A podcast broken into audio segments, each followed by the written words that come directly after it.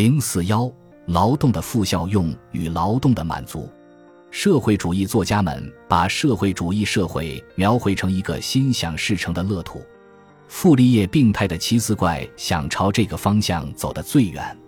在傅立叶的未来社会里，全部害人虫都将消失，取代他们的是帮助人们劳动，甚至代替他工作的动物。另类海狸将为人捕鱼，另类鲸鱼将乖乖地推动着帆船航行，另类河马将牵引河上的舟楫，另类狮子，一种健步如飞的座驾，骑手跨在他的背上，如同安坐于弹性极好的马车里。跟这样的仆役一起活在世上，该是何等愉快！嘎德文甚至认为，财产取消之后，人们会长生不老。考茨基对我们说。在社会主义社会将诞生一种新的人类，一种超人，高尚的人。托洛茨基提供了更详细的信息：人类将变得无比强壮、聪明、出色，他的身体更加协调，他的运动更有节奏感，他的声音更加悦耳。人类总体上将达到亚里士多德、歌德、马克思的水平，在这些高度之上，还会有新的奇峰崛起。这号垃圾作家的著作被不断重印，被译成各种语言，被弄成了历史研究不厌其烦的主题。有些社会主义作家的论述较有分寸，但他们仍坚持本质上相同的假定。在马克思主义理论中潜伏着一种模糊的想法，即生产的自然要素不必节省。这一结论肯定是来自这样一种理论体系：他把劳动视为唯一的成本要素。他拒绝接受收益递减规律，他拒斥马尔萨斯的人口定律，他陶醉于生产增长的无限可能性的朦胧幻想之中。我们不必在这些事上再费口舌了，只要承认如下一点就够了：即使在社会主义社会，生产的自然要素在数量上也是有限的，从而必须厉行节约。另一个必须节约的要素是劳动，即使我们不谈质量方面的差别，显然。可供使用的劳动也是有限的，一个人只能从事一定量的劳动，即便劳动完全是一种享受，也必须节约利用，因为人的寿命是有限的，人的精力不是取之不尽的。即便是悠闲自在的人，没有钱财方面的顾虑，也必须对他的时间做出规划，即对消磨时间的不同方式加以选择。显然，在我们所知道的世界里。人类行为必然为经济考虑所左右，我们欲望无限，而自然赐给我们的消费品是稀缺的。在一定的劳动生产率水平上，只有通过增加劳动，才能使生产性产品进一步满足需求。且不说劳动不能无限制的增加，与劳动的增加相伴随的是负效用的增加。傅立叶及其学派认为，劳动的负效用是社会安排不当的结果。在他们看来，这些不当安排只应归咎于一个事实，即人们通常所说的劳动与辛苦是一回事。劳动本身并不令人厌烦，相反，人人都需要活动，无所事事的无聊令人不堪忍受。要想让劳动变得引人入胜，就必须在卫生整洁的劳动场所中进行。工人的团结以及他们之间愉快竞争的幸福感，肯定会使劳动变成乐趣。劳动引起厌烦的首要原因是连续性，即便是娱乐，延续时间过长也会变味。因此，必须允许工人随意交换职业，这样劳动就会变成享受，不会再让人厌烦了。很容易揭露这些为各派社会主义者所接受的观点的错误。人有活动的冲动，即使不存在迫使他工作的需要。他也不会总是满足于在草地上躺着晒太阳。看看那些由父母供养的小动物和孩子们吧，小家伙们伸胳膊蹬腿、跳舞、跑跑跳跳，锻炼着尚未被劳动所要求的能力。活动是人的生理和精神需要，因此一般说来，有目的的劳动使人感到满足。当然，只是在一定限度内，超过这个限度就只有辛苦了。在下图中。横线 OX 表示劳动产品的量，它是劳动负效用与我们付出精力所产生的满足，我们权且称之为直接的劳动满足之间的分界线。曲线 A、B、C、P 代表劳动艰辛和直接的劳动满足与劳动产品之间的关系。劳动开始时感到某种厌烦，最初的困难克服之后，身体和精神已较好的适应，厌烦减弱。在 B 点上，厌烦和满足都不占优势，在 B 与 C 之间，满足占主导。C 点之后，厌烦重新出现。在其他劳动形式中，曲线可能有不同的走向，如零 C、零 P 或零 P。这取决于工作的性质和劳动者的个性。挖沟的不同于职业赛马的，愚钝者不同于精力旺盛者。当持续劳动引起的负效用超过了从中得到的直接满足时，为什么还要继续劳动呢？这是由直接的劳动满足之外的因素。及劳动产品提供的满足决定的，我们称为间接的劳动满足。只要劳动的负效用被劳动产品带来的欢乐所抵消，劳动就将继续。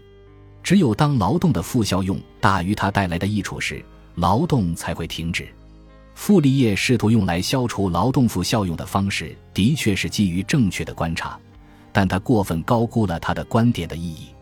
显然。在人们甘愿以艰辛为代价去满足的需求中，直接的劳动满足只能填补其中的极小一部分。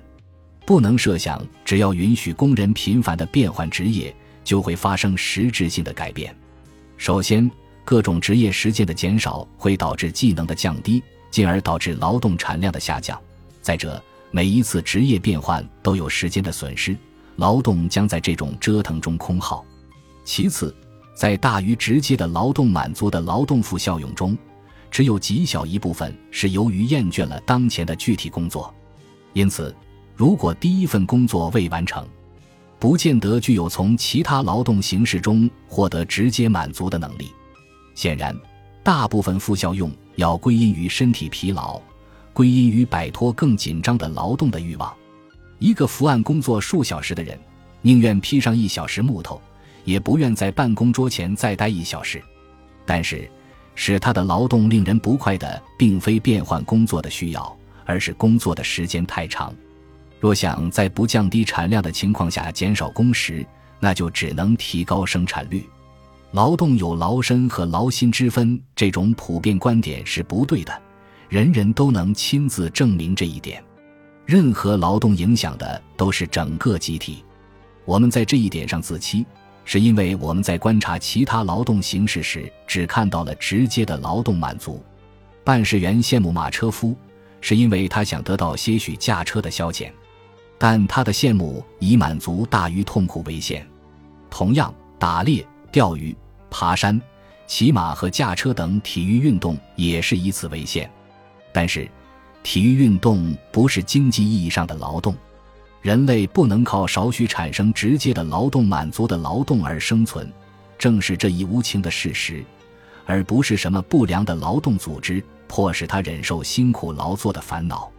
不言而喻，劳动条件的改善既可以在辛苦程度不变的情况下提高产量，也可以在获得相同产量的情况下减少辛苦程度。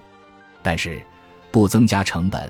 却想使这种条件的改善比资本主义制度实际发生的情况还要好，是不可能的。合伙劳动会减轻厌烦，这是自古以来人们就知道，只要让工人一起干活，不会降低产出，人们总会这样做的。当然，有些超乎常人的人，伟大的创造性天才，投身于不朽的工作和事业，他们在工作时是不分苦与乐的，对他们来说。创造既是最大的欢乐，也是最大的磨难，是一种发自内心的需要。他们所创造的东西，对他们来说并没有作为产品的价值。他们不是为结果而创造，而是为创造而创造。他们的成果是不计成本的，因为在工作时，他们认为自己的工作比什么都珍贵。他们的成果只耗费了他们如若从事其他劳动可能向社会提供的产品。同他们的服务的价值相比，这样的成本几乎等于零。天才的确是上帝的恩赐，伟人的生平尽人皆知。因此，社会改革家极易情不自禁地把自己听到的伟人事迹理解成普通人的禀赋。我们不断看到人们把天才的生活方式视为社会主义社会普通市民的典型生活方式，但是，并非人人都是索福克罗斯或莎士比亚，在车床前干活，与歌德写诗或拿破仑创建帝国根本不是一码事儿。因此，马克思主义者有关社会主义社会居民的苦与乐的看法，其空想性质很容易被识破。如同关于社会主义社会的其他方面所说过的一切，马克思主义在这里走的也是乌托邦主义者划定的路线。恩格斯直接借鉴傅立叶和欧文关于为每个人安排短期工作，使劳动恢复由于分工而丧失的吸引力的思想。他从社会主义制度中看到了这样一种生产组织：生产劳动给每一个人提供全面发展和表现自己全部的及体力的和脑力的能力的机会。这样，生产劳动就不再是奴役人的手段，而成了解放人的手段。因此，生产劳动就从一种负担变成一种快乐。马克思说，在共产主义社会高级阶段上，迫使人们奴隶般的服从分工的情形已经消失，从而脑力劳动和体力劳动的对立也随之消失。劳动已经不再仅仅是谋生的手段，而且本身成了生活的第一需要。麦克斯·阿德勒许诺说。社会主义社会绝不会给任何人安排必定让他感到痛苦的工作。这些声明同傅立叶及其学派的说法的区别只有一点，即他们不想提供任何证据。除了职业变换以外，傅立叶及其学派还有一项使工作有更大吸引力的设计——竞争。倘若人们受到 “a sentiment derived like joyous who you the noble emulation” 的激励，他们就能取得最大的成就。在其他任何地方被视为弊端的竞争，这里第一次被承认是有益的。如果工人表现的效率低下，只需将他们分为不同的小组即可，各小组之间马上就会燃起竞争的火焰，它使个人力量倍增，大家迸发出 an acharnement passion or travail，竞争产生更大的成果。这一观察无疑十分正确，但却是肤浅的。竞争本身并不是一种人类的欲望。人们在竞争中付出努力，并非为了竞争本身，而是为了竞争的结果。拳击手不是为了拳击本身，而是为了向胜利者招手的奖金。但是在社会主义社会里，有什么奖赏激励工人竞争呢？经验表明，称号和荣誉值不了几个钱。由于分配原则与个人业绩无关，而且单个工人加倍努力所产生的人均增长十分不起眼。以致可以忽略不计，因此不能把用于满足需求的食物当作奖赏发放。从履行职责中获得的简单满足是不够的。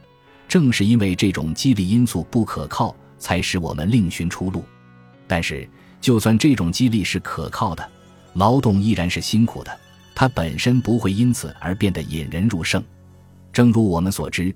傅立叶学派把劳动辛苦变成劳动享受视为他们的社会问题解决方案的要点。很可惜，他为此提供的手段是行不通的。